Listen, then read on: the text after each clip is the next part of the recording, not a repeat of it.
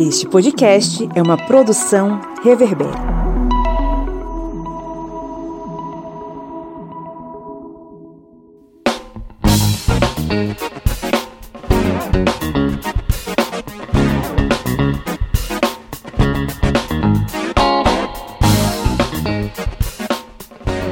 Olá, historiantes! Está entrando mais uma vez no ar o seu podcast sobre as ciências humanas. É o podcast do historiante. Aquele podcast que resolveu caminhar contigo pelos caminhos da democracia, refletindo sobre vários assuntos aí. É, nessa mesa redonda que a gente sempre posta aos finais de semana. Eu sou o Pablo Magalhães e estou aqui acompanhado, obviamente, né, de, com, dos meus amigos que hoje deixam a casa cheia, né? Estou aqui com o camarada Kleber Roberto. E aí, pessoal?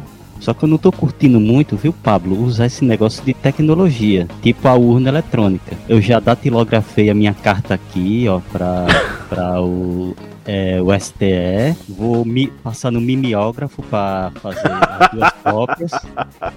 E também não vou mandar pelo correio, não? É aquele cheirinho de álcool. E não vou mandar pelo correio, não, porque eu não confio também nesse negócio de correio, não. Eu vou esperar os tropeiros passarem. eu vou dizer, vai pro Planalto Central, leva essa carta aqui. Cleber Roberto, senhor analógico. Estou aqui também com o senhor Felipe Monsanto. É muito bom estar de volta. Bom dia, boa tarde, boa noite. E espero não ter explodido numa bomba nuclear aí até a saída desse episódio. A senhora Lídia Verônica. Oi, oi, oi. E a dona Catiane Bispo. Quando eu estou aqui, eu vivo esse momento lindo. Oi, gente, bom estar de volta com vocês. Sim. Obrigada, Felipe. É, o Felipe tirou férias semana passada, ou foi retrasada, não sei. Em Cancún, né? Tava lá pra pegar um bronze, não é isso, Felipe Monsanto? Estava em Cancún, com certeza. Numa sala fechada com mais 30 pessoas tomando pito. Mas tá ótimo. Bom, estamos aqui reunidos mais uma vez em clima de oração para falar sobre mais um assunto bastante importante para a sociedade brasileira, principalmente agora nesse ano que é o ano eleitoral, né? Estamos aí falando de eleições, as, os candidatos já estão com seus, seus nomes quase fechados, suas chapas já fechadas. E a gente está a cada dia mais próximo de escolher quem serão os nossos representantes, né? e principalmente aquele que sentará na cadeira presidencial.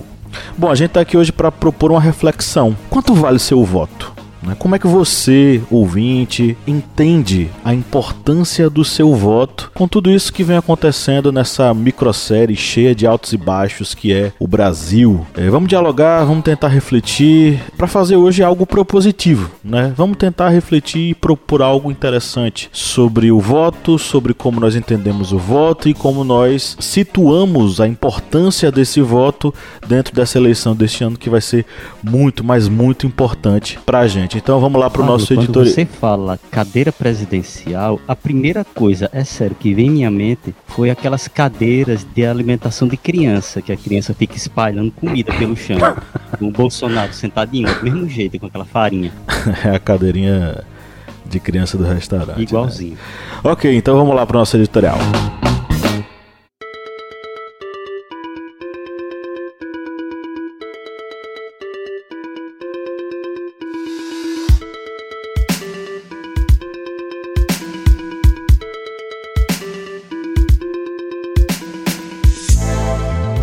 Desde cidades com meia dúzia de vielas às capitais mais populosas do país, política sempre foi feita na rua. Camisas suadas, gritos, discursos, por entre abraços, falsos ou verdadeiros. E peregrinações por casas, candidatos buscavam e buscam o bem mais precioso em tempos de eleição, o voto. Vale até mesmo comer aquele pastel na feira popular, fazendo cara de quem está gostando e fingindo costume aos transeuntes desatentos. A pandemia do coronavírus, contudo, trouxe uma nova realidade em diversos aspectos. A aglomeração, antes vista como natural em dias eleitorais, agora é proibida, ou, ao menos, desaconselhada pelos órgãos de saúde, tendo em vista a redução dos casos de contágio com a Covid-19. Inclusive, é esta mesma saúde que toma o centro das atenções do eleitorado. Haja vistas consequências da Covid para a população. Se em 2018 e 2020 a internet e os aplicativos móveis de mensagens instantâneas foram ferramentas imprescindíveis para mobilizar ou enganar via fake news a opinião pública, é possível que 2022 seja o ano para estratégias do tipo. Mas independente das circunstâncias de como o pleito eleitoral desse ano vai acontecer, permanece algo que conecta o pastel da feira ao WhatsApp do eleitor: o voto e sua inerente importância singular na democracia. Votar não é e nunca foi um capricho, um presente, uma commodity. Não é algo que se pede em protestos a favor do governo, para que lhe retirem, sob suposta autorização para quem quer que seja o presidente. E é um paradoxo kafkiano da nossa era do absurdo. Pessoas que lutam numa democracia pelo direito de não ter direitos mediante um golpe de Estado que prevê fechamento do Congresso e prisão dos ministros do Supremo Tribunal Federal. Olha, essa fanfic nem mesmo os militares da ditadura de 64 a 85 imaginariam em seus mais doces sonhos totalitários. O voto também não é um privilégio de pessoas esclarecidas que supostamente mereceriam votar, por ter formação técnica ou notório saber. Pensar assim é regressar ao período colonial brasileiro, onde apenas os homens bons, entre aspas, poderiam exercer o poder de escolha. Bom, em tempo eu explico. O homem bom era, invariavelmente, uma pessoa de posses, geralmente dono de propriedades e bens, participante da burocracia civil ou estatal, do sexo masculino e branco. Até porque os escravizados, negros e indígenas, não tinham direitos civis. A história do voto no mundo inteiro é uma narrativa de lutas e conquistas, principalmente por parte de grupos excluídos do sufrágio. A luta das sufragistas nos Estados Unidos, em países da Europa é, e no Brasil não foi diferente, apesar dessa luta ser pouco conhecida ou pouco valorizada. Essa luta é um exemplo disso. O contexto social que emergiu após a década de 2010 tem uma importância fundamental para que possamos compreender o presente momento. O acirramento dos protestos de rua pode ser apontado como um dos motivos, muito embora também possa possamos identificar a apropriação indébita dos grupos oriundos das classes médias e altas, que aproveitaram o ensejo para pôr em prática sua tática de dominação e golpe em 2016. Tal processo deu origem a uma narrativa anti-direitos fundamentais, chamados indiscriminadamente de direitos humanos, usados entre aspas para defender bandido. Educação, saúde e o próprio voto entraram nesse balaio. E a pergunta que eu me faço e deixo para vocês, meus colegas de bancada, é o seguinte: nesse ano de 2022, vocês acham que o ato de votar vai simbolizar simbolizar mais do que um simples apertar de botões na urna eletrônica?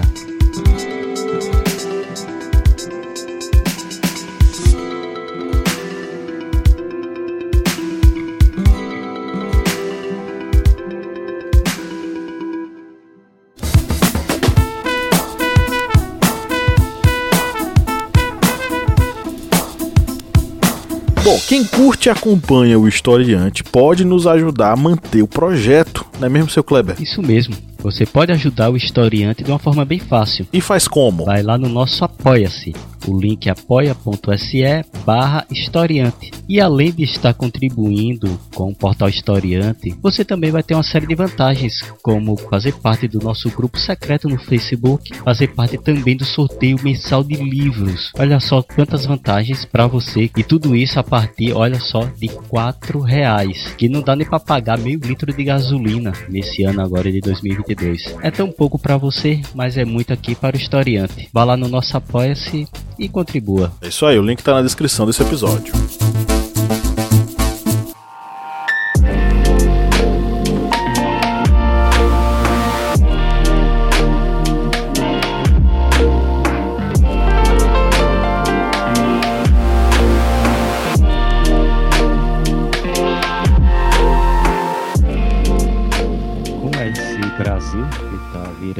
essa barril de pólvora, essa próxima eleição 2022 vai ser crucial. Lembrando para os caros ouvintes que o voto nessa próxima eleição você vai eleger tanto pe pessoas para os poderes executivos, tanto estadual como federal, no caso presidente da República, como também ali dentro da esfera dos poderes é, legislativos, tanto dos estados como também do Senado e também da do, da Câmara dos Deputados Federais. Ou seja, vai ser uma eleição em que vai estar tá tanto é, abrangendo essa esfera de importância para a gente definir os rumos do Brasil, como também vamos ver se conseguimos de uma vez por todas fazer com que o voto seja válido, porque nesse momento nós vemos a Câmara dos Deputados, ela se tornou basicamente um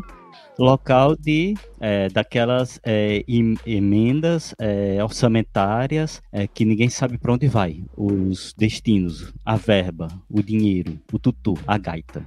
A gente não sabe para onde está indo o nosso dinheiro. E a gente tem que lembrar o seguinte: o nosso voto ele é importante tanto para eleição do próprio presidente da República, dos governadores. Isso eu estou falando da, eleição, da próxima eleição agora, 2022, tanto para presidente e governador, como principalmente para Senado, Câmara de Deputados estaduais e federais. Porque esses políticos que a gente muitas vezes vota ali, ah, votei esqueci, não sei nem quem eu votei.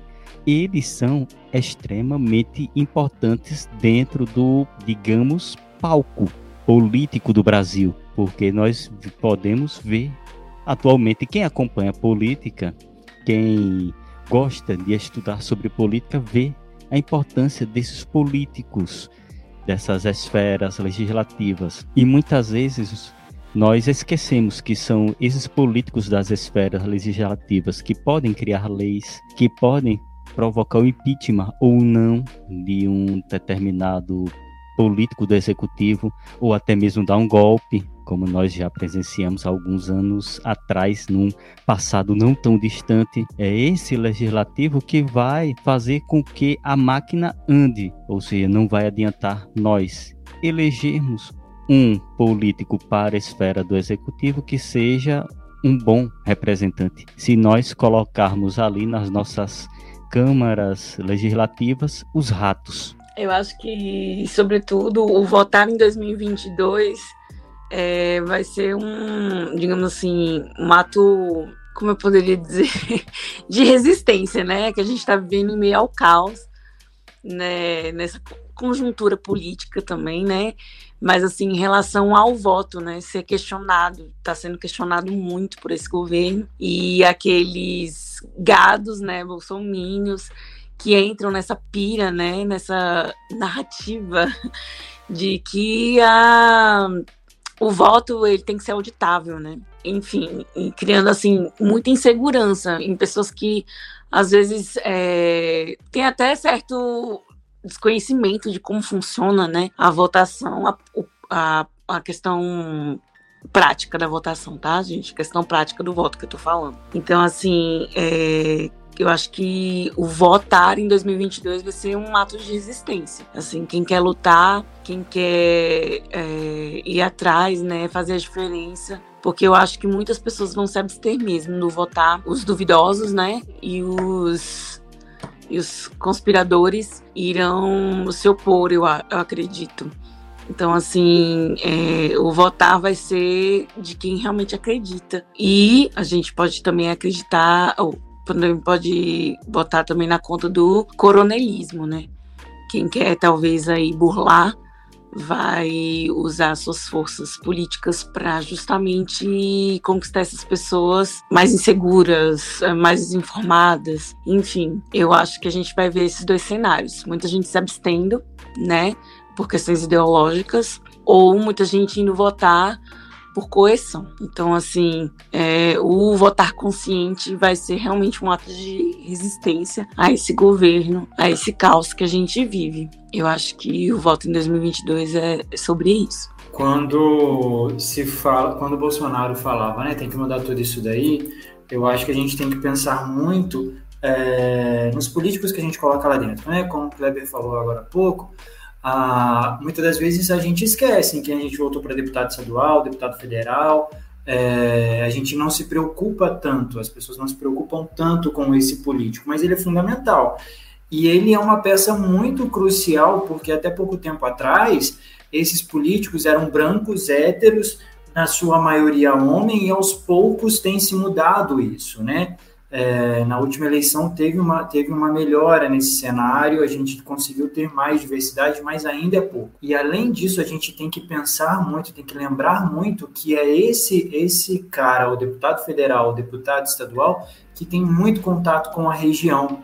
com a região onde a gente mora, com os problemas da nossa região, é ele que vai garantir verba para alguma obra, para alguma coisa assim, é ele que vai intervir pela gente chega na Assembleia Legislativa do Estado, seja na, na, na, Câmara de Deputados, e é ele que é o responsável, né, por, por, por, ser a nossa voz dentro da Casa do Povo, por ser a nossa voz lá em cima. E a gente precisa muito ter consciência em quem a gente está votando, nesses, né, tanto, de, tanto o presidente quanto o governador, mas principalmente também nesse pessoal, que eles fazem todo esse jogo, né? E assim, é muito importante a gente pesquisar em quem a gente está votando, ler a proposta dessas pessoas, ler a proposta do trabalho deles, o trabalho que eles já fizeram antes, se condiz com o que está acontecendo agora, com o que ele está propondo agora, ou se é mais um charlatanismo, né? E ficar de olho, né, no histórico dele na, na, observar o que, qual é o trabalho dele, se existe compra de votos, se não existe, o que, que ele tem feito, sabe? Para a gente poder ter consciência de quem a gente está votando, para a gente ter um voto consciente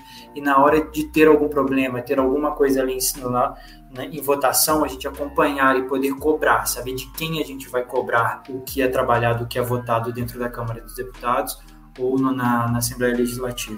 Inclusive, desculpa atrapalhar a fala da, da Catiane, mas é o seguinte, aproveitar que o Felipe falou, Hoje a gente também está gravando num dia importante, né? Um marco histórico, é a conquista do voto das mulheres, né? 90 anos. E a gente já não fala mais em, em, em ter acesso ao voto, mas em representatividade na política, né? Hoje o nosso dilema é ter justamente o que o Felipe está falando, né? Essa questão da representatividade. A gente tá, a gente tem 15% na Câmara dos Deputados e 12% apenas no Senado Federal. Então, assim, é um número muito baixo. Se a gente levar em consideração que o, o público votante, em sua maioria, é mulher, a população em sua maioria é mulher, a gente não levaria nem em conta que 50% deveria ser homem, 50% deveria ser mulher, né? A gente levaria em conta a nossa a, por, como eu posso explicar, Catiane, você que a representatividade das mulheres, né?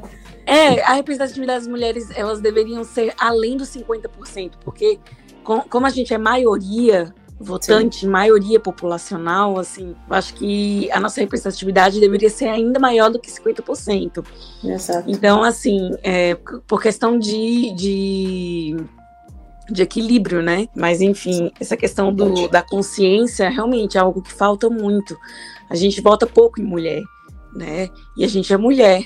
E os políticos, os, os homens héteros, brancos, que estão lá no poder há anos, eles não representam exatamente os seus, os seus votos, né? Homens São, brancos e proprietários, né? Oi? Homens brancos e o nosso, o nosso parlamento e nosso é constituído basicamente de homens brancos e proprietários, né?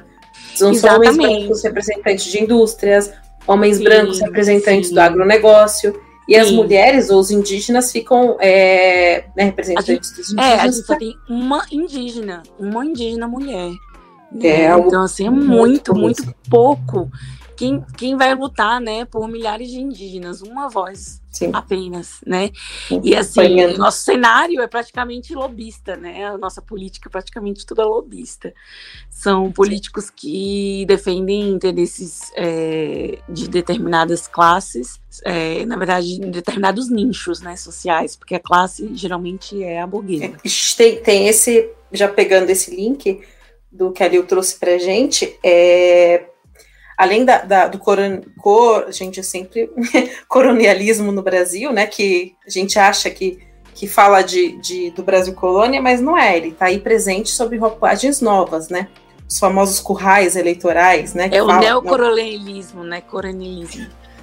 As roupas é, no, é novo só de nome, né? Porque assim a, a, é só o contexto histórico que muda, porque as formas são as mesmas, né?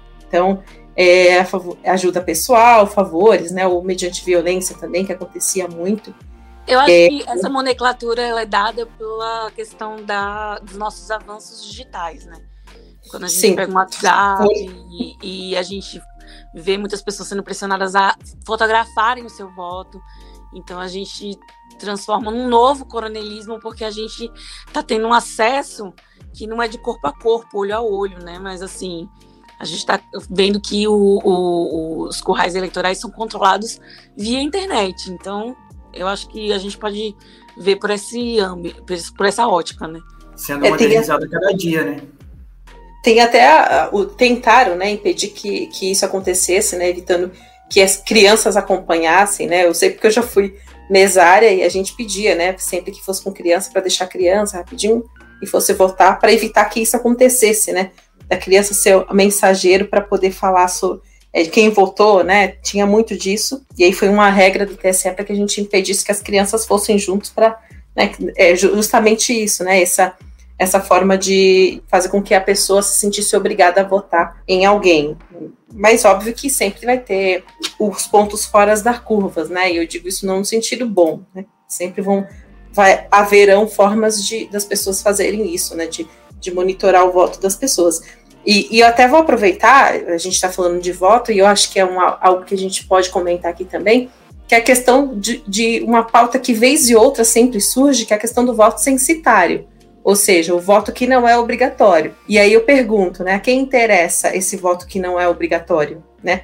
Porque, embora hoje eu enxergue, não sei, né, meus colegas não sei se concordam, mas eu vejo hoje que a gente está vivendo como uma república e jovem que somos, tentando ser otimista aqui, né, pensando que a gente vai evoluir como uma república democrática, é, a gente tem uma crise de representatividade muito grande. E aí, sim, a gente pega o fio de meada de falar, por exemplo, por que as mulheres não se sentem representadas por outras mulheres?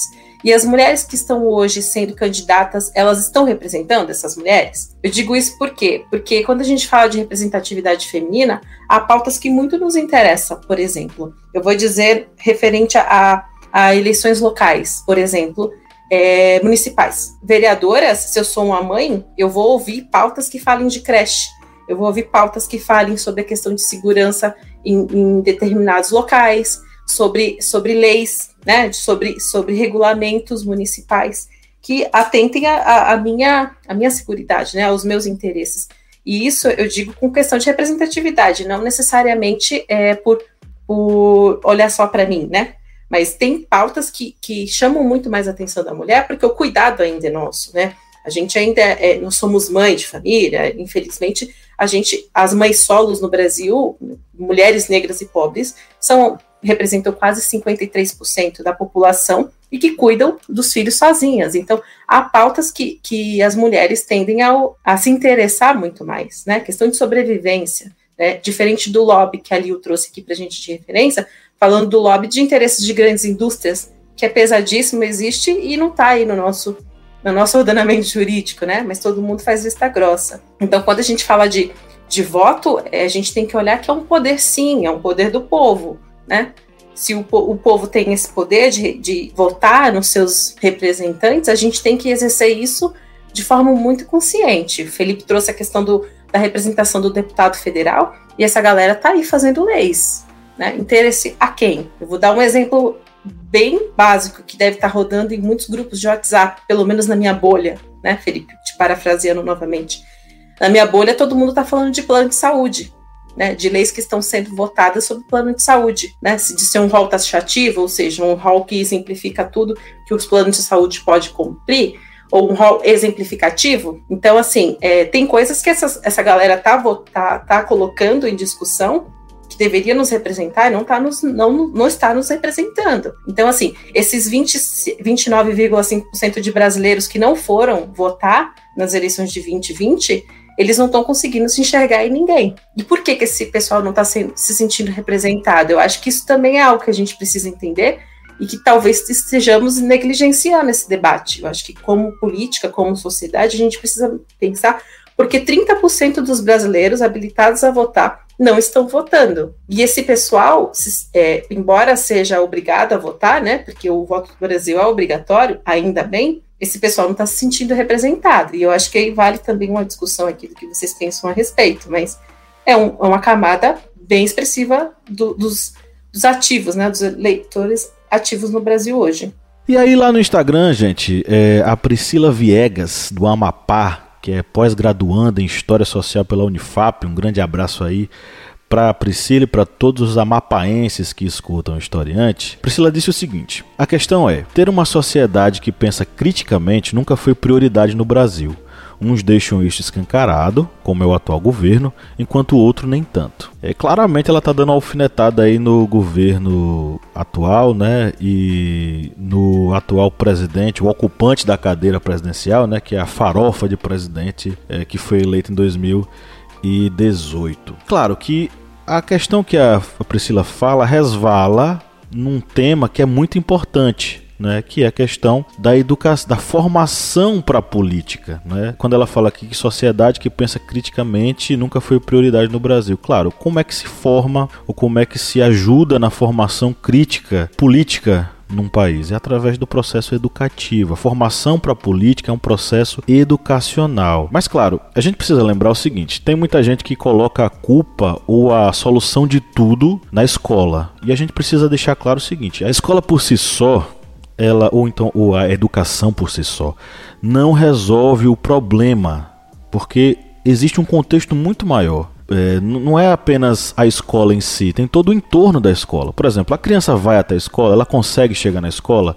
Essa escola tem recursos? É, como é que é a vivência no entorno da escola? Existe criminalidade? Essa criança tem a a, a, a, escola tem a competição da criminalidade com o dia, dia a dia dessa criança. Essa criança se alimentou, ela tem uma família que lhe dá segurança e base para que ela consiga estudar. Então são várias questões, né? A, por exemplo, a criança está fora da sala de aula. Por quê? Por que, que ela ficou do lado de fora da sala de aula? Qual é o contexto que faz com que ela não chegue na sala de aula? Tudo isso é, é, vai muito além da questão da educação. A educação é um pilar importante, mas por si só não resolve. Por isso que a gente precisa precisa pensar a educação ao lado de políticas sociais e públicas que permitam que o indivíduo consiga acessar a escola. E aí a gente teve recentemente, né, nos últimos anos, o fantasma da escola sem partido que foi construída, essa ideia foi construída, esse projeto foi construído por um advogado que não tem nada a ver com a educação. O nome dele é Miguel Najib. Inclusive esse cidadão aparece nos documentários do Famigerado Brasil Paralelo que eu não aconselho ninguém a assistir porque são documentários repletos de desonestidade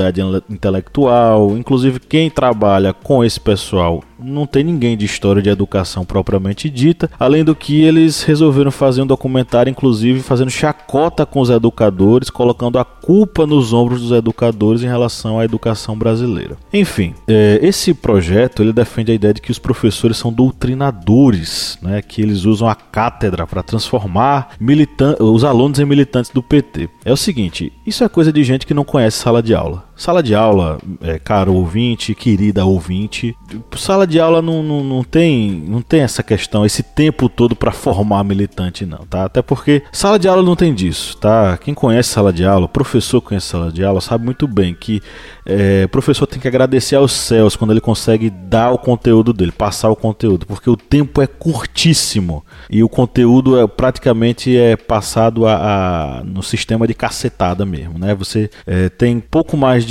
50 minutos para poder passar seu conteúdo e nem isso tudo, porque você precisa fazer outras coisas, fazer chamada, organizar a sala e tal. Então não tem nem tempo para fazer esse tipo de coisa, esse tipo de militância. E outra coisa é que esse papo do Miguel Najib e da galera da Escola Sem Partido é muito para seduzir os pais, né? principalmente aqueles pais que não acompanham a educação dos filhos. Né? O projeto por si só é uma excrescência. Então, vamos é, falar é, a ideia de quem conhece educação e uma pessoa que a gente vai lembrar aqui que pensou a educação sabiamente foi o querido e saudoso Paulo Freire, principalmente no seu livro Política e Educação, que eu acho que todo mundo deveria ler, quem é professor, quem não é professor. E nesses momentos eu agradeço a nossa querida tia Zélia. Kleber Roberto lembra da tia Zélia, né? Exatamente, lá nas disciplinas de estágio.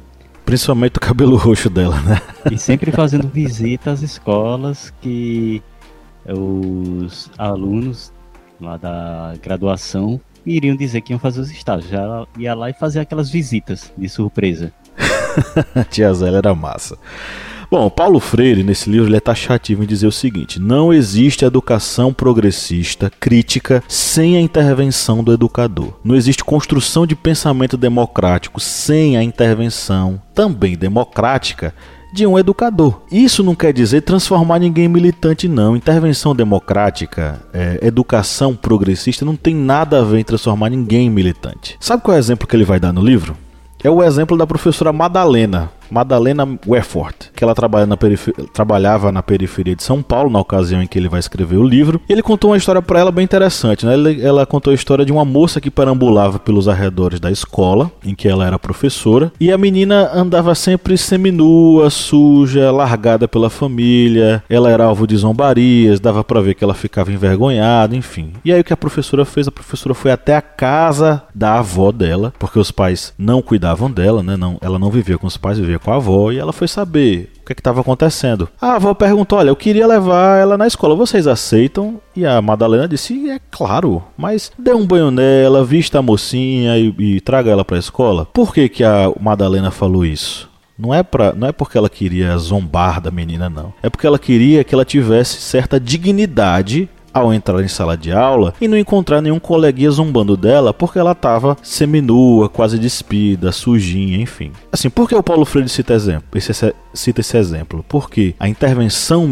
democrática do educador não é transformar ninguém militante, é proporcionar que essa criança, esse aluno, tenha acesso à educação com dignidade, sem que ninguém zombe da criança. E isso era muito comum é, essa, essa vivência era muito comum em famílias da periferia nos anos 90, que além de não ter saneamento básico, as famílias sequer davam segurança para essas crianças para terem um bom desenvolvimento. Até hoje isso é comum, né? mas naquela época era ainda mais. Então, assim, qual é o pensamento de Freire? Né? Sem intervenção do educador não tem educação progressista. Não é questão de fazer militância, não. Pô. O professor, qual é a ideia dele? O professor deve passar seus conteúdos e também deve desvelar o mundo, mostrar as, as contradições sociais, as lutas de classes, os problemas e dilemas da sociedade. Então, ser professor é isso, é passar o conteúdo, mas também ajudar esse aluno a entender esse mundo em que ele vive, desvelar esse mundo, né? tirar as cortinas dos olhares desses alunos. Então, assim, eu não preciso nem dizer o quanto o pensamento freiriano é relevante. O cara é lido em Harvard, né? Ele é execrado no Brasil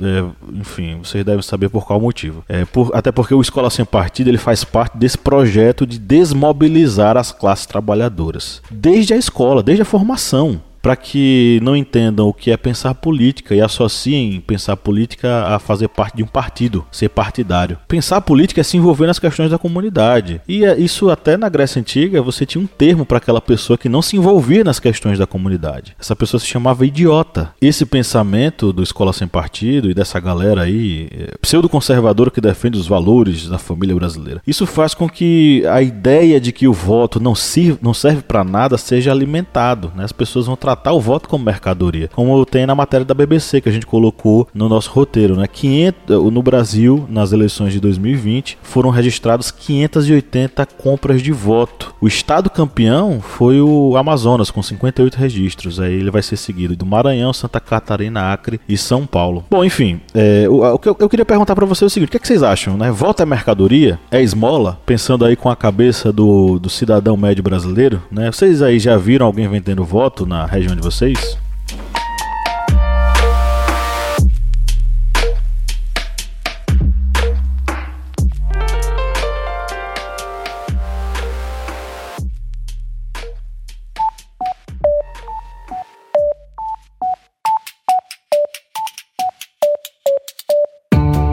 Me diga uma coisa, Lídia Verônica, qual é o melhor lugar para ouvir podcasts? O melhor lugar para ouvir podcast, para mim, é na cama. Mas para todo mundo, é o Orelo. Com certeza. Além de tudo, o Orelo nos remunera. Cada clique seu ajuda o nosso projeto a crescer. Então quer dizer que só de a pessoa ouvir, dar o play lá nos episódios, isso já nos ajuda? Nem precisa a pessoa pagar? Exatamente. Se você não pode ou não tem interesse em ser um apoiador, mas acha o nosso projeto legal, vai lá no Orelo e dá essa força pra gente.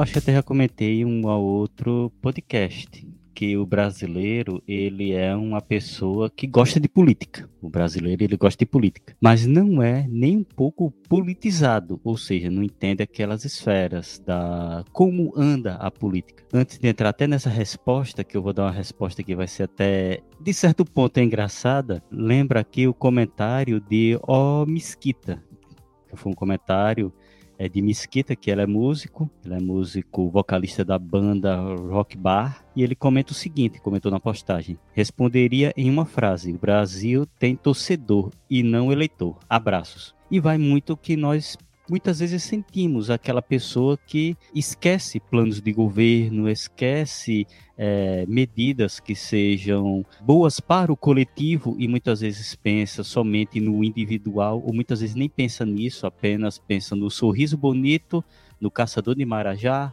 no mito, e aí esquece toda a função política por trás do cidadão.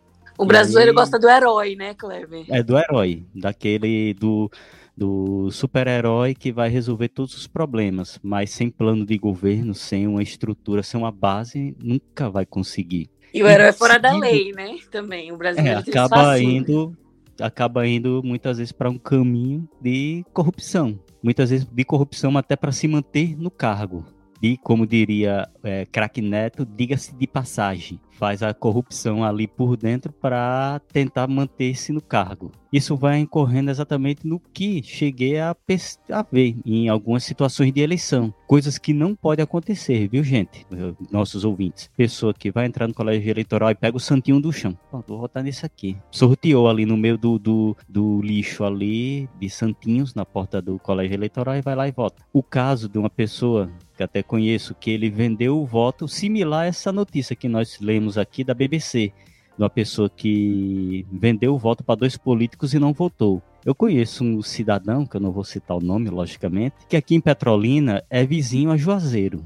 Viu, gente? É 800 metros que separa as cidades. E essa pessoa que eu conheço, ele vendeu o voto para dois candidatos aqui em Petrolina, sendo que o título dele é da cidade vizinha. Lá no momento de emoção, ele pegou, ah, não, não sei o que, vou votar em você, pega aqui o número do meu título tal, e não sei como ele conseguiu cobrir o nome da cidade. E aí a pessoa pegou tal e ele recebeu o valor, só que ele voltava na cidade vizinha. Ele só pegou, endossou, vou ali comprar. É, na, na eleição não pode beber bebidas alcoólicas, mas ele foi ali e comprou é, um suco de cevada gaseificado fermentado. Ele comprou alguns vasilhames desse aí, desse suco de cevada e foi beber. Mas é algo que acaba essa esse mesmo, ele não foi votar no, no dia, ou seja, vai incorrendo naquele erro da pessoa que muitas vezes está ali, ah, vou assistir a propaganda eleitoral, vou ver tal coisa, vou ver isso, vou ver aquilo, vou ver o debate, mas não está entendendo nada do que está acontecendo. E isso só prejudica o próprio Estado, o próprio, o próprio andar do Estado com relação ao coletivo, com relação ao auxílio à população. Bom, eu acompanhei as eleições municipais de 2020. Eu trabalhei, né? E foi assim um absurdo que a gente encontrava no caminho, pessoas que se comprometeram por um almoço, sabe?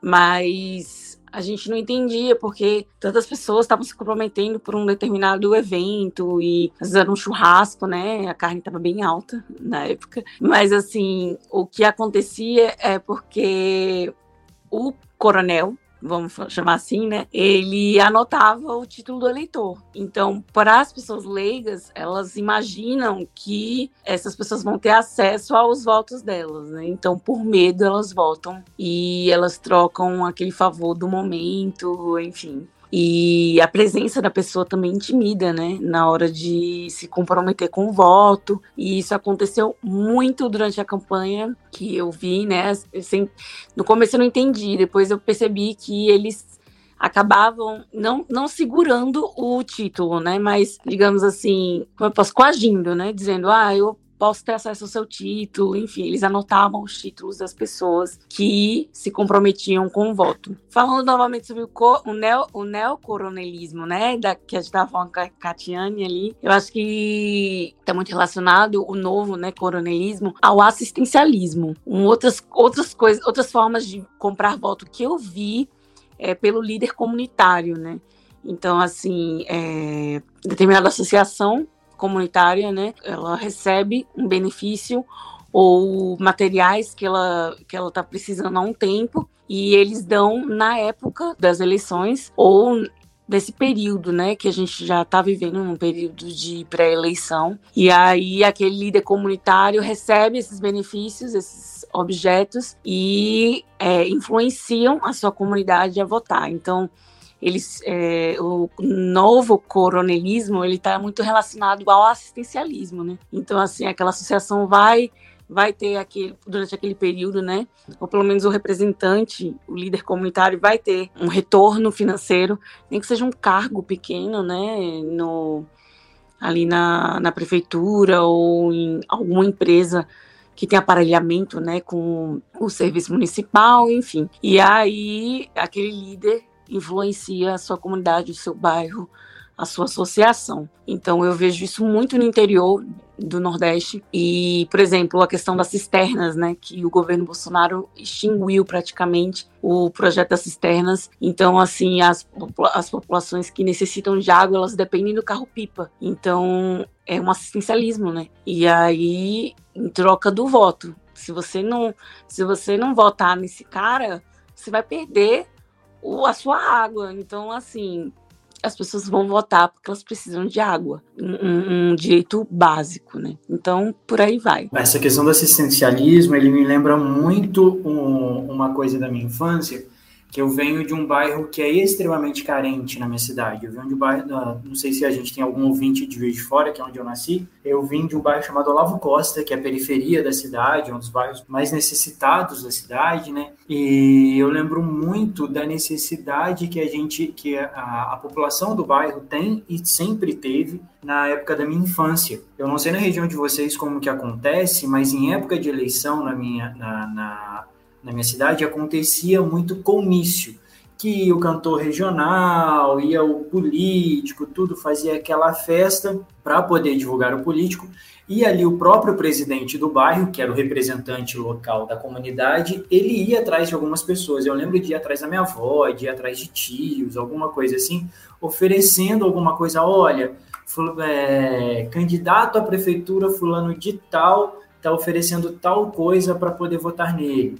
E eu lembro de muita gente batendo no peito e falar assim, tipo, vou votar, tudo, é tudo. E vem muito aquela coisa, né? A, a, a não consciência da necessidade do voto, da importância dele, e aquela questão de falar é ah, é tudo a mesma coisa, não tem, não, não vai mudar nada, as coisas não vão mudar, e acabava votando no mesmo nesse candidato em troca de alguma coisa. E acontecia a gente, muito.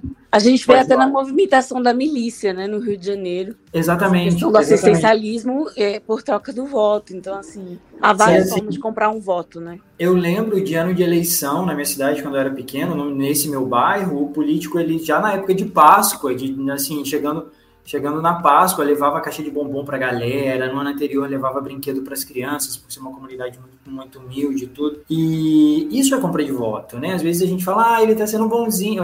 As pessoas que, que não têm consciência, ah, está sendo bonzinho, tudo, vai ser um bom prefeito, um bom vereador e acaba fazendo isso. E isso traz muito um relato também do, do da postagem do Danilo, né? Do, do sempre, arroba sempre terra, que ele fala lá da questão do analfabeto é, político, né? Que ele não ouve, não fala e nem participa de acontecimentos. Ele não sabe o custo da vida, o preço do feijão, do arroz e da farinha, do sapato e do remédio, e dependem das decisões políticas. Então, assim, ele joga para a galera, né, o analfabeto. Esse analfabeto político é tão ignorante que se orgulha de estufar o peito e dizer que odeia política.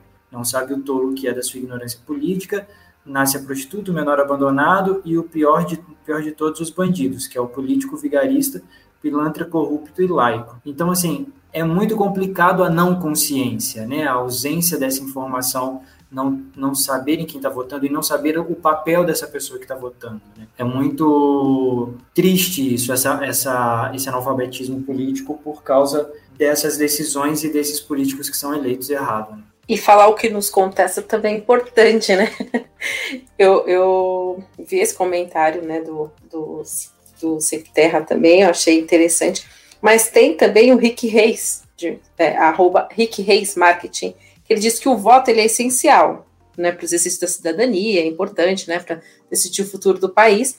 Mas ele fala que o problema de tudo isso é que o, o, o, atual sistema ele foca muito em questões nacionais, ele não fica resguardado, por exemplo, na, na no direito do cidadão né, terem armas, por exemplo, para tirar alguém que foi eleito e cometeu algum erro.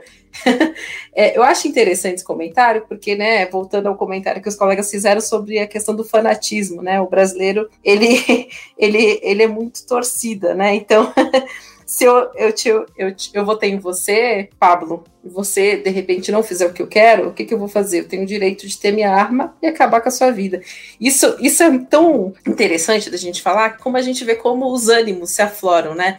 E isso é muito distante do que a gente pensa como democracia. Ninguém aqui está defendendo, obviamente, a questão do, dos desvios que, que ocorrem no, nos poderes, né? Mas isso mostra muito também, às vezes, como como é encarada a política no Brasil, né? As, as comunidades, né, as, as periferias são sempre alvo de campanhas desse tipo, né? Esse tomar lá da cá, esse voto, esse curral eleitoral, né? Usando até um, um, um dialeto bem antigo aí do Brasil colônia, mas isso mostra quanto o quão vulnerável, né? Essas pessoas às vezes são e essa troca de favor, porque na verdade quando você elege, quando você vota alguém em alguém, é para que essa pessoa te represente né? Então, é, essa proximidade, por exemplo, de um deputado federal, de um senador, né, são pessoas que estão lá para representar o seu estado, para representar alguns interesses de determinadas classes mesmo, determinado, determinadas pautas, né? A gente, enquanto a gente encara a política como algo muito de time de futebol, né, essa paixão, essa coisa mais emocional, né, emotiva e menos racional, menos é, de cidadania mesmo, né, de pensar no país, né, de pensar em estado e pensar em município, a gente ainda vai estar tá encarando esse tipo de comentário, né? Então pensa, é, não são só os meus interesses. Eu como cidadã preciso entender que, por exemplo, políticas públicas precisam ser pensadas pelo Estado. Eu preciso ter um, um, posto de saúde que atenda a camada mais pobre. Eu preciso ter cisternas, né? Trazendo um pouquinho a questão do que que a trouxe. Então, assim, é, é esse tipo de de pensamento em sociedade mesmo, que eu vejo que o brasileiro, às vezes, ele não tem. E eu acho que isso, de fato, né, trazendo a questão da educação, acontece muito. A quem interessa um país informado, né, um, a camada mais pobre sabendo dos seus direitos. A gente está enfrentando hoje, a gente está vendo um movimento hoje, que eu acho que não é um movimento, eu vou chamar de levante, no melhor sentido da palavra, de camadas mais pobres que estão tendo acesso à educação e estão batendo de frente com com lugares e, e status antes que não eram a gente não via, né? Então a gente está falando de mulheres negras que estão tendo acesso, a gente está falando de indígenas que estão cursando, tendo acesso ao, ao ensino superior, a camada negra, também a, a, o, o, pobre preto periférico, né? Tem a gente tem a gente está dando voz e conhecimento para pessoas que antes não eram, não tinham esse esse poder de, de falar, de se expressar, de dizer o que, que acontece na sua realidade, e se usa esse discurso de que o país está tá se dividindo de modo muito calculado. Acho que às vezes até existe uma má fé. Isso é porque a gente está tendo hoje choques de realidade de um país que é extremamente desigual, que tem uma renda totalmente concentrada em 10, 20 famílias, e uma outra camada que precisa de, de, de um auxílio, né? O Auxílio Brasil, Bolsa Família, né? não sei como o que como está chamando hoje, né? Se vai chamar Bolsonaro 2022 daqui a um tempo, mas é só para dizer que assim o que a gente está enfrentando no Brasil é um movimento muito legítimo e a gente tem que olhar isso com os bons olhos. Óbvio que com a questão da politização e parar de olhar como torcida e muito mais pensar em sociedade. Interessante você falar sobre essa questão da representatividade e do acesso, né, à educação. E aí tem um comentário, né, de um seguidor, o arroba sempre terra, o nome dele é Danilo Terra, que ele fala assim, tem o, O Felipe da... leu esse, eu acho, não? O Felipe leu esse. Leu já? Eu li, ele fez dois, eu, eu li um só. Qual foi, qual foi que você leu? Eu li o comentário que ele fez, que é o do. Deixa eu abrir aqui de novo que eu fechei. Do Bertolt, é o Belo, do Bertolt. É que ele fala sobre a entrevista da Luísa Erundina, que eu não ouvi, onde ela fala sobre a questão, né? Ele fala que ela diz que faz, que fazer com que as pessoas, em especial os jovens, não gostam de política é proposital. É necessário mostrar que esse discurso de que eu nem quero saber de política e de que político é tudo igual só empobrece a nossa sociedade. Eu acho que tem relação com o que a Catiane está falando aqui para gente, sobre esse acesso à educação, né, nessas novas gerações e, e desse último governo que a gente teve, que preservava bastante a, a questão das políticas públicas, né, e do incentivo à educação, e a gente colhendo, né, minorias mais conscientes e mais, é, digamos assim, como ela falou, né, levante, né, ter pessoas que é, lutam pelos seus direitos é, conscientemente, sabendo quais são, né, e eu acho que parte do plano, né, desse governo é, que a gente considera genocídio, genocídio, como é? genocídico, genocida, genocida, parte do plano desse governo genocida é também essa questão de empobrecer a educação e a cultura, justamente para tornar os jovens, né, a, a, essa, essa parte da população que, que se levanta mais facilmente, né, em busca dos seus direitos, é, ela empobreça mesmo no, no quesito intele intelectual e saiba menos, né, sobre política para poder lutar, ficar, digamos assim, à mercê do que o governo diz e fala e, enfim, é, empobrecer mesmo, né? É, intelectualmente falando. A necessidade dessa representatividade é tão importante que ela destampa muitas necessidades que, fora da nossa bolha, muitas das vezes a gente acaba não pensando, a gente acaba não vendo algumas coisas e não pensando na necessidade do próximo. Tem a Erika Hilton em São Paulo, que ela tem trabalhado muito, eu acompanho um pouco o trabalho dela de perto, ela tem trabalhado com a questão da saúde de, de homens e mulheres trans. Até algum tempo atrás não se falava, não se tinha noção da necessidade de de, de especialistas para tratamento de pessoas assim.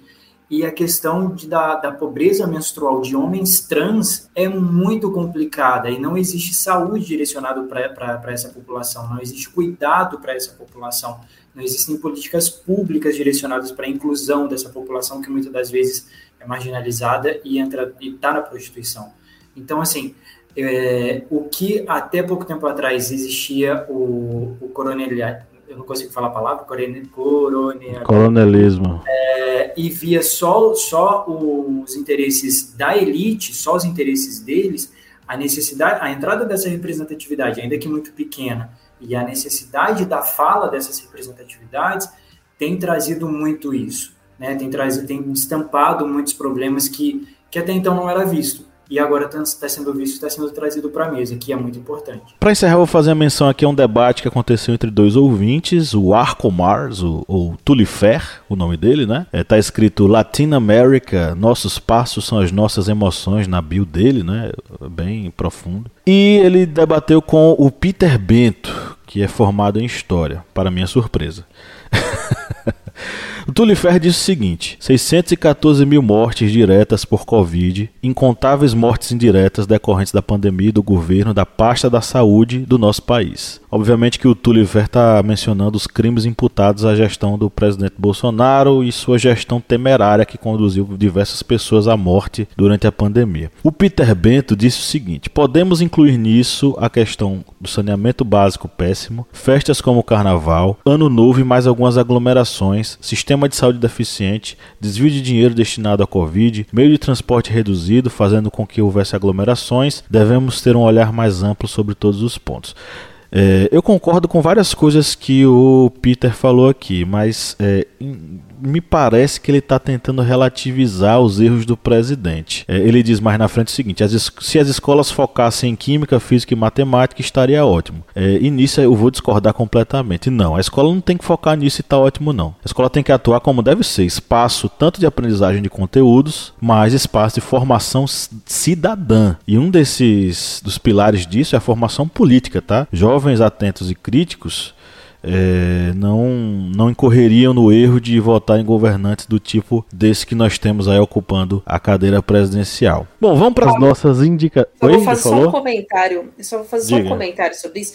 Prometo ser breve. A ação e a não ação, quando você é representante de um Estado, é imputada a você sim.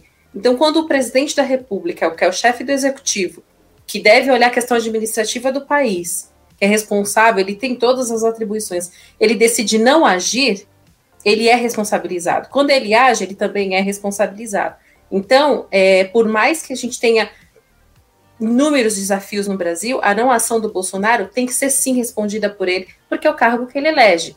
Então, tirar a responsabilidade do Bolsonaro pela ação e não ação em um momento né, que ele desdenhou desde o começo de uma pandemia, né, é, é tirar esse foco da, dele como gestor, é assim, ou é relativizar de fato, é, ou é má fé.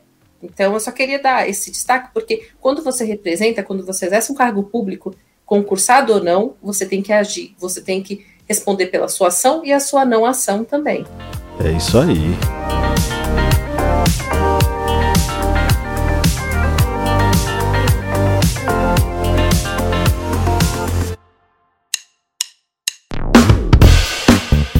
Você que é nosso ouvinte, nosso ouvinte que acompanha esse podcast a cada semana e adora ouvir os nossos papos, que tal a gente fortalecer os nossos laços de amizade? É simples demais e nem precisa pausar o episódio, né, Felipe? Exatamente, Paulo. Ah, se você está ouvindo a gente agora, seja no Spotify ou seja na Apple Podcast, para a gente ficar mais íntimo, para a gente falar cada vez mais ao seu ouvidinho, você faz o seguinte agora: enquanto está ouvindo a gente, vai lá, avalie a gente no seu aplicativo de áudio vai lá no Spotify, dá cinco estrelas pra gente. Vai lá no Apple Podcasts, dá cinco estrelas pra gente. Isso fortalece o nosso relacionamento e você fica cada vez mais perto da gente. Faz isso pra gente, dá essa moral lá agora.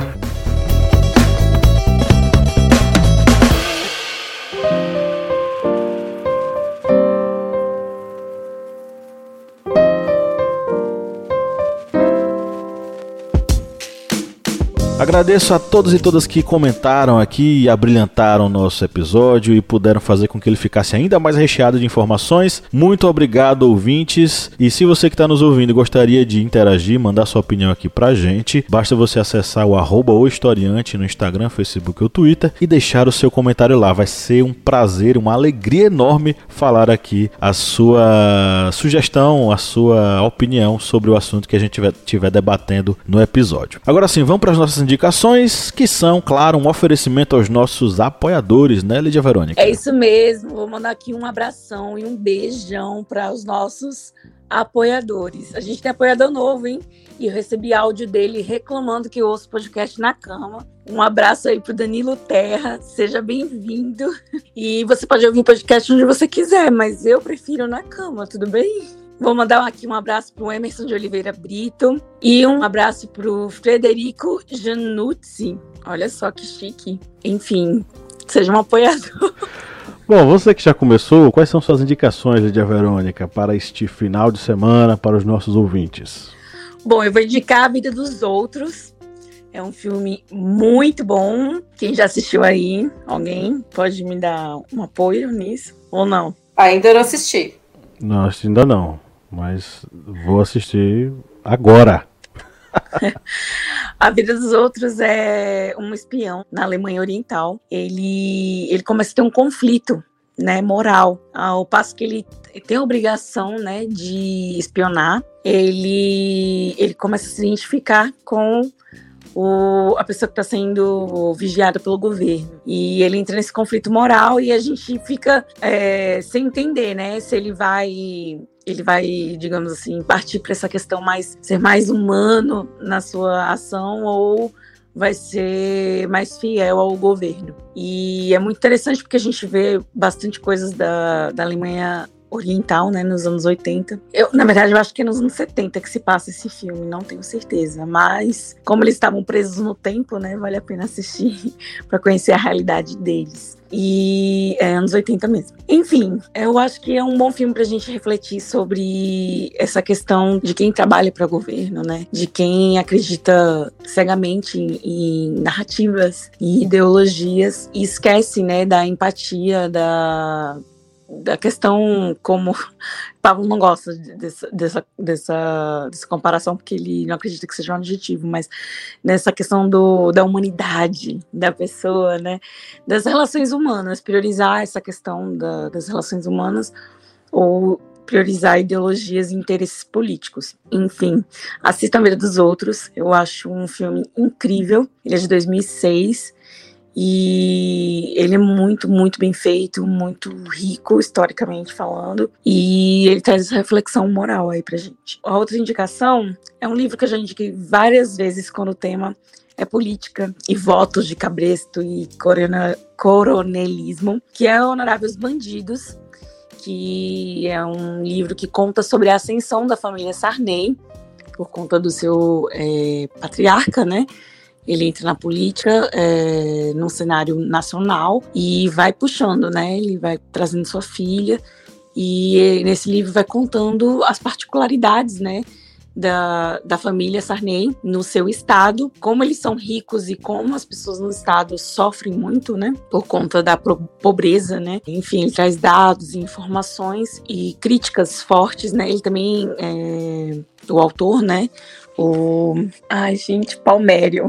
esqueci o primeiro nome dele. Palmério Dória?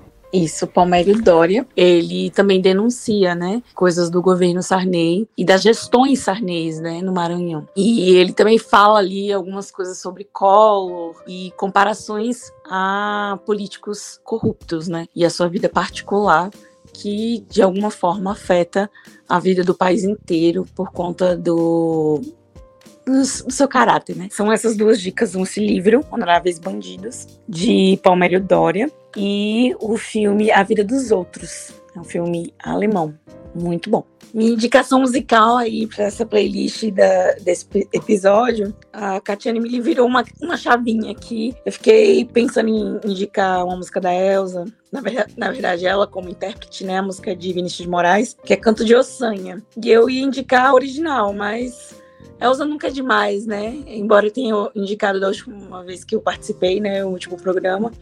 Eu vou indicar novamente Canto de Ossanha com Elza Soares. The Long and Winding, Winding, Winding Road, é isso que fala, gente? The Long and Winding Road do Beatles. E eu sei do Legião Urbana. Tô meio retrô hoje. The Long and Winding Road, é essa? Essa mesmo. Olha, essa pode até colocar pra abrir hoje, hein? Essa. A, a o episódio, hein, Pablo? Massa. Bom, eu vou indicar então, vou seguir aqui para não ter confusão depois. Uh, eu vou indicar para assistir uh, Explicando, um, a primeira temporada de Explicando, né, que é um projeto lá da Netflix é, que explica várias coisas, que é bem interessante. É, tem um episódio que é da primeira temporada que chama O Poder do Voto. Embora eles retratem muito a estrutura americana, é, tem algumas informações ali que são bem pertinentes, o porquê de votar, a necessidade de votar, a questão de representatividade, tudo. Eles abordam algumas coisas assim, é bem legal. É um episódio de 25, 25 minutos, meia hora mais ou menos. É, achei bem, é, é bem interessante. Vou indicar também, estou muito Netflix esse final de semana, é, que passou, Inventando Ana, que conta a história da Ana Dave, que é uma história real de uma, de uma menina lá, uma jovem russa que tenta dar um golpe nos principais bancos americanos, nos magnatas lá nova-iorquinos, é, falando que vai abrir uma fundação e a menina não tem um dólar no bolso e viaja o mundo inteiro. Ela sequestra, não sequestra, ela consegue viajar do Brasil, do, dos Estados Unidos para a Europa em um avião de graça. É muito louca a história dela, vale, vale bastante a pena assistir, é bem interessante lá na Netflix. E para ouvir, eu vou indicar três músicas. Uh, Brasil, do Cazuza, que é uma música que eu acho bem atual, muito importante, bem atual para o momento que a gente está vivendo. Uh, Quando o Carnaval Chegar, que é uma música desconhecida do Engenheiros do Havaí, tá lá no álbum 10 Mil Destinos, ela é muito boa, eu gosto muito dessa música também, faz uma crítica a, sociedade, que eu acho bem pertinente. E para o desespero do meu chefe, que eu acabei de colocar a música aqui, e porque eu tô romântico essa semana, eu vou indicar Quis Mudar do Tim Bernardes, que é um cantor da nova geração aí do MPB, uh, que eu gosto bastante, acompanho bastante o trabalho dele. E é uma música que eu tenho ouvido muito nos últimos dias. Quis Mudar, Tim Bernardes. Então já vou com a minha sugestão, antes que o Kleber comece com um rock bem pesado, né? Vamos pôr em ordem. É, eu vou sugerir, eu tenho duas indicações aqui de vídeos né, e livros. Eu, eu tenho Coronelismo, Enxada e Voto, livro do Victor Nunes Leal. É um livro que fala muito sobre a questão do uso da terra, né, do, ou não uso da terra, e de como isso faz um recorte sobre a questão de, dos votos, né, da compra de voto, aquela questão do curral eleitoral, e como essas pessoas têm o domínio das suas regiões, as pessoas que moram nessa região. É um livro muito legal, é um livro antigo, mas que infelizmente ainda fala um pouco sobre essa realidade mais afastada dos grandes centros, que as pessoas que vivem, né, distantes das grandes cidades, ficam à mercê desses coronéis. Então, um livro muito legal. Não é um livro fácil, não é um livro tranquilinho para o fim de semana, mas é um livro que vale muito a pena até para nossa reflexão, né? Olhar o Brasil como ele é, que o Brasil é um país exportador de commodities, é um país que tem na, na, na, sua cadeia de produção o agro, né? O, o, o, as commodities de modo geral. E essas pessoas que trabalham para esses grandes latifundiários estão à mercê de muitas vontades, inclusive políticas, desses coronéis. E para quebrar um pouco nessa né, seriedade, eu recomendo muito, inclusive eu, eu ria sozinha aqui, lembrando de alguns trechos de um vídeo que está disponível no YouTube, do Marcelo Adnet, não sei se vocês conhecem, que é, se vocês colocarem campanha eleitoral gratuita no YouTube, vocês vão achar.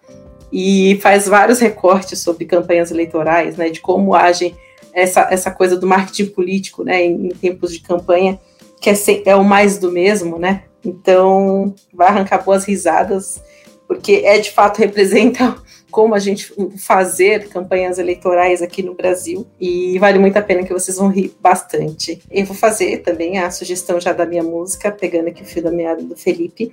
Eu tenho ritmos variados, eu tenho desde o rap, que eu vou fazer agora, que é o Primavera Fascista, do Balcão, do Leone, Adicto, né, uma galera que aí fala muito, né, falando de vozes e trazendo esse protagonismo de outras vozes, trazendo um pouco a questão da periferia, né, falando de como a periferia foi impactada, principalmente por esses últimos anos aqui é, do governo, do desgoverno do Bolsonaro, e ele fala muito dos discursos do Bolsonaro contra minorias de modo geral, contra a camada pobre, a camada preta, enfim, é, vale muito a pena. Primavera Fascista, confiram, é muito legal.